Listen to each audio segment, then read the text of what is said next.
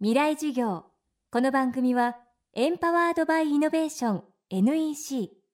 暮らしをもっと楽しく快適に川口義賢がお送りします。未来授業月曜日チャプター未来授業。今週の講師は日本総合研究所調査部首席研究員茂谷幸介さん。デフレの正体里山資本主義などのベストセラーで知られるまちづくり地域活性の専門家です。徹底した現場主義で今も全国各地を自らの足で歩き講演活動などを精力的に続けています。そんな茂谷さんが先日発表した新刊が茂谷幸介対話集しなやかな日本列島の作り方。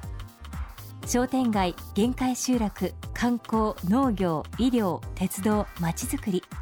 7つの分野7人の専門家との対談集です。茂谷さん2度目の登壇となる今回はこの本の中でも語られている地域社会の在り方これからについて伺っていきます。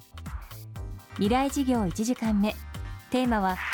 商店街が生まれた理由残すべき理由。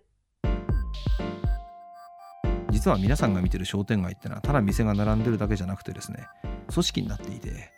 こういうふうに並べてあの街をこう作るぞっていう考え方で作られてるんです。まあ驚きなのは商店街と大型店どっちが先にあったでしょうと。大型店が後でできたでしょうと思ってるでしょうが実は違うと。大型店が戦前にたくさん出始めて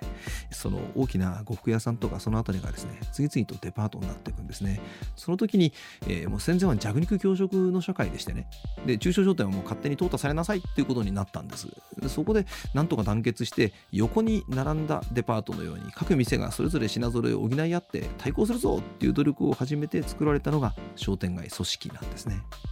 でそれが今シャッター街になってるというのはうん一通り頑張ったんだけれどもうまくいかなくなってしまった。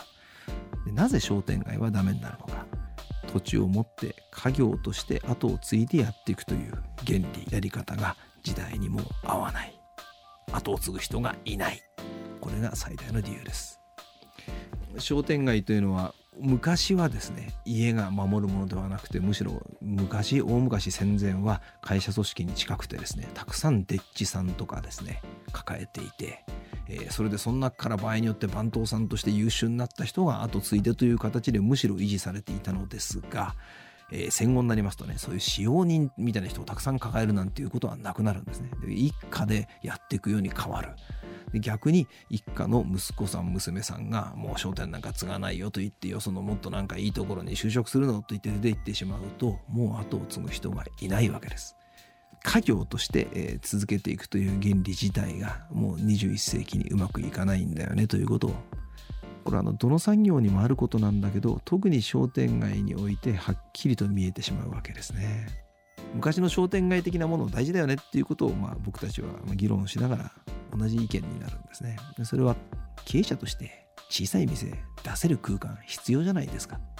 大きな敷金、礼金払わなきゃ入れないショッピングモールだけじゃなくてですね、見知らぬ人が通りかかってちょいとついでに覗いてくれるようなところで、月何万円か払ったら店が出せるような空間って必要じゃないですかということを話してるわけです。もちろん失敗しますよ。失敗するけども修行しながらいろんな店を試しに出してみるっていう空間大事じゃないか。それってどんなに廃れた街にでも中心街に見せ借りて何か自分の好きな商売したいという若い人はねこれは一人や二人は必ずいますねそういう人を支えていって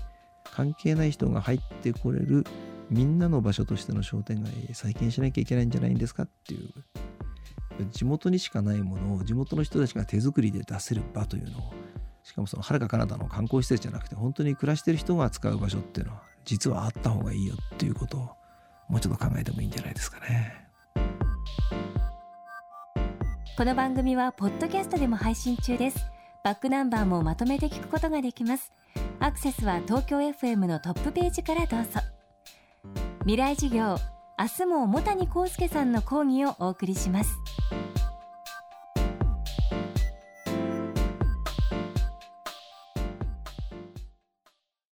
なぜ宇宙を目指すのか。ある宇宙飛行士は言った。それは地球を見るためだ。宇宙から地球を観測し地球の今を知り未来へつなぐ。NEC は約60年にわたり培った宇宙技術で地球の未来を支えます。NEC 川口技研。こんにちは。新井萌です。地球にも人にも優しい OK 網戸で気持ちのいい夏を送りましょう。萌えは網戸でエコライフ。川口技研の OK 網戸。川口技研。未来授業。この番組はエンパワードバイイノベーション NEC 暮らしをもっと楽しく快適に川口義賢がお送りしました。